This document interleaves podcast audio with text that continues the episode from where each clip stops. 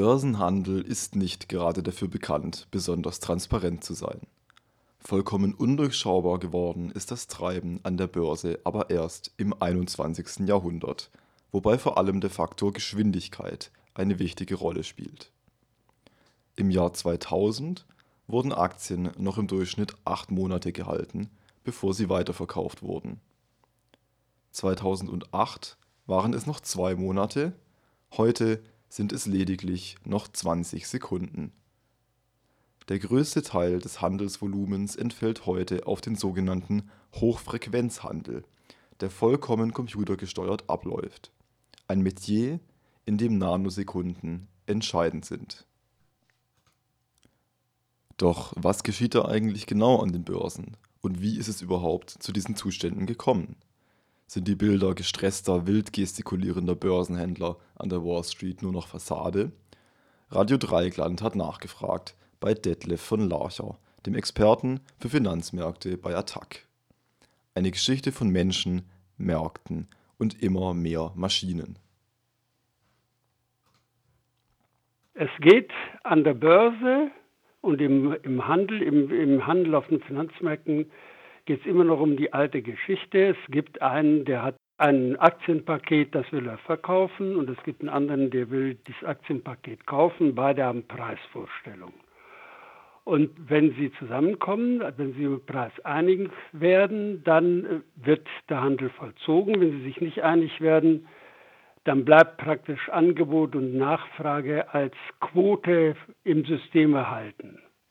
So, dann kann sich ein anderer an dieser Quote bedienen, wenn er das, äh, wenn er dann den Preis bereit ist zu zahlen, den der Anbieter verlangt. Also darum geht es prinzipiell heute wie vor zig Jahren. Wir kennen, äh, oder viele von den Hörerinnen und Hörern kennen sicherlich die alten Börsensäle, wo äh, Börsenhändler wild gestikulierend und schreiend diesen Handel vollzogen haben, wobei sie eben bestimmte Zeichen für Angebot und Nachfrage hatten und auch Zeichen für wir schließen den Kontrakt ab und dann waren die an diesen Kontrakt gebunden. Äh, damals äh, haben also die Börsenhändler im Auftrag ihrer Auftraggeber äh, diesen Handel vollzogen. Es war also ein Geschäft zwischen Menschen und lief natürlich auch entsprechend der Möglichkeiten, die der Mensch hat, also vor allen Dingen was die Geschwindigkeit anlangt, mhm. äh, innerhalb dieses Rahmens lief es ab. So, nun auch damals äh, kam es darauf an, als erster die Informationen über steigende oder fallende Kurse zu erhalten und als erster dann das Angebot oder die Nachfrage zu platzieren. Denn wer zuerst äh, dran war, der konnte dann den Handel vollziehen und die anderen mussten sich halt hinten anstellen. Also es gab damals auch praktisch, wenn Sie so wollen, eine Warteschlange. Und der beste Händler, der war eben der, der die ganz schnell die Informationen zusammenbekam und dann entsprechend handeln konnte. Soweit zum Bild des Börsenhandels, das wir aus dem Fernsehen kennen. Aber wie ging die Entwicklung denn dann weiter? Jetzt äh, will man ja nicht nur an einer Börse handeln, also nur nicht nur in Frankfurt, sondern vielleicht sind ja die Kurse in Tokio oder in New York äh, viel günstiger. Das heißt, es kommt darauf an, die Informationen von den Börsen der Welt zu erhalten. Wie macht man das? Im Zeitalter des, der Elektronik entwickelt man zunächst mal eine Software, die eben in der Lage ist, möglichst schnell alle Informationen der, in, auf der Börse in aller Welt zu sammeln und die Informationen zur Verfügung zu stellen. Das mhm. hat auch ein Mensch in äh, Amerika gemacht. Und es gab dann ein Gesetz, das trat, glaube ich, 2007 in Kraft, ja, in Amerika, das verlangte von der Börse in New York, dass sie Kursinformationen für jeden Kunden ganz schnell und äh, stets den bestmöglichen Kurs an allen amerikanischen Börsen, äh, dass der Kunde darüber Bescheid wusste. Also den besten Kurs an allen Börsen Amerikas anzubieten. Das führte nun dazu, dass man diese Informationen herbeischaffen musste und die Kurs, das heißt, die Kursinformationen mussten synchronisiert werden. Das ist eine große technische Herausforderung, die aber mhm. zu meistern war. Und seither geht es jetzt immer noch um Zeitvorteile, Aber die Zeitvorteile schrumpfen, weil die elektronische Möglichkeit gegeben ist auf winzige äh, Sekundenbruchteile. Und da das ein Mensch nicht mehr in, in Millionstel Bruchteilen äh, handeln kann, lässt der Mensch die Computer miteinander Handel abschließen. Also sie kriegen äh, nur noch die Eingabe, äh, welche Aktien gekauft werden sollen und wann sie kaufen oder verkaufen. Das entscheiden die dann selber. Also die Computer der Welt sprechen miteinander und schließen den Handel ab. Äh, praktisch, äh, die Menschen gucken dabei zu. Und ich sagte ja, es geht um den äh, Zeitvorteil. Ja. Und da ist man zum Beispiel jetzt draufgekommen, dass die New Yorker, ach, die, vielleicht muss ich noch, noch einen Schritt mehr machen. Die New Yorker Börse hat dann nach diesem Gesetz ein riesiges Rechenzentrum aufgebaut, um diesem Gesetz eben der schnellstmöglichen und bestmöglichen Informationspflicht zu genügen. Eigentlich sollte das die Transparenz erhöhen. Ja. Das Gegenteil war natürlich der Fall, weil äh, was die Computer machen, ist dann überhaupt nicht mehr transparent. Also ein riesen Rechenzentrum in New York und nun fingen bestimmte Börsenhändler an oder Börsenhandelsfirmen an, die wollten jetzt auch Computer installieren und zwar möglichst nahe am New Yorker Computer, also an dem von der New Yorker Börse, weil es ja eben um Zeitvorteile ging und die Übertragungs- dauert natürlich Bruchteile von Sekunden, je näher man da dran ist und je besser das Kabel ist und je besser die Software ist, umso eher gelangt man als erster an die Informationen und ist dann als der Erste in der Warteschlange für den Handel. So, äh, also darum geht's. Und äh, die Vorteile, um, um die es äh, inzwischen geht, um die gekämpft wird, äh, die sind 300 bis 1500 Millionstel Sekunden. Und jetzt hat man entdeckt, dass, es, dass man die New Yorker Börse beispielsweise mit einem Sondervertrag und Sonderzahlungen, das ist natürlich sehr teuer, in den Genuss kommt von schnellen Informationen. Wie gesagt, es geht da um 300 äh, bis, 2, bis 1500 Millionstel Sekunden. Man muss wissen, 300 Millionstel Sekunden, das ist ein Wimpernschlag. Also es geht um drei bis fünf Wimpernschläge äh, die man, wenn man da einsteigt in dieses System, schneller ist als, an, als die offiziellen äh, Kursinformationen. Und äh, dann ist man natürlich im Riesenvorteil. So. Mhm. Und dagegen wird jetzt in New York auch versucht zu klagen, weil gesagt wird, das ist natürlich, die, eigentlich müssen die Kurse, Kursinformationen alle gleichzeitig und gleichmäßig und gerecht äh, kriegen und das ist natürlich alles andere. Und äh, insofern kann man wirklich von Betrug und Insidermanipulation sprechen. Eine Frage, die mir noch kam, ist, was die Börsen eigentlich davon haben, das zuzulassen, dass äh, private Unternehmen ihre Rechner direkt nah an den Rechnerzentren aufstellen, um sich diesen die Vorteil. Die lassen sich das durch hohe Gebühren bezahlen. Ah, ich verstehe. Ja, ja. Die, die, also die New Yorker Börse, die kriegt Zusatzgebühren von denen, die sich in dieses System praktisch einkaufen, wenn sie so wollen. Ja.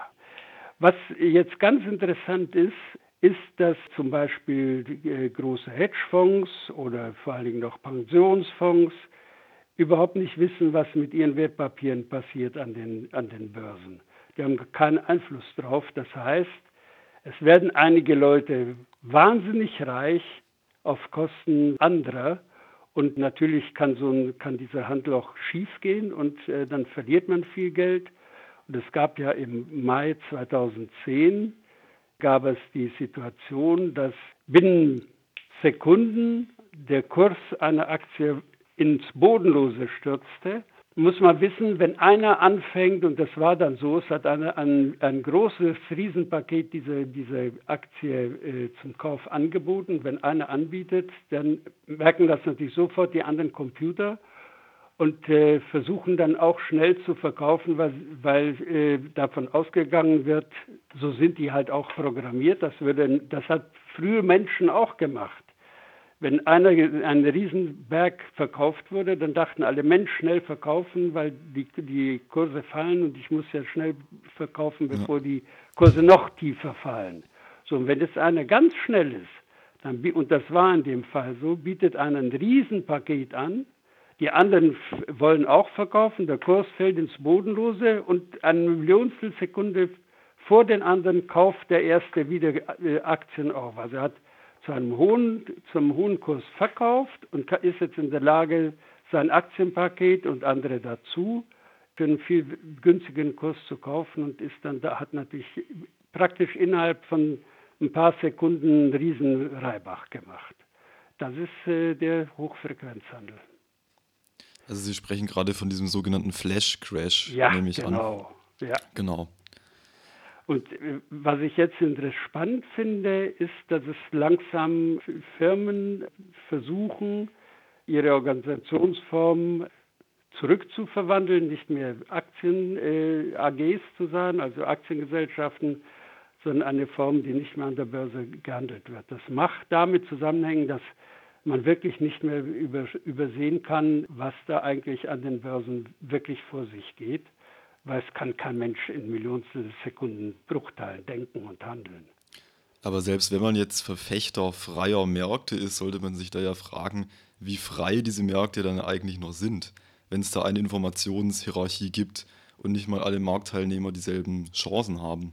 Ja, das ist ja auch so. Und deswegen hat dieser, dieser berühmt-berüchtigte Anwalt, wenn ich jetzt ein bisschen gucke, dann fällt mir auch der Name ein. Den Michael Lewis.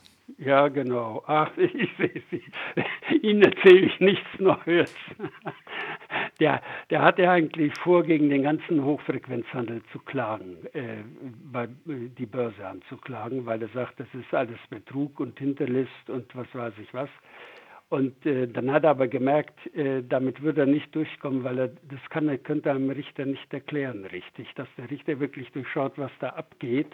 Und deswegen stürzt er sich jetzt genau äh, darauf, dass einige bevorzugt äh, behandelt werden und will den Prozess dagegen führen. Also er hat eine Sammelklage eingereicht im Süden New Yorks.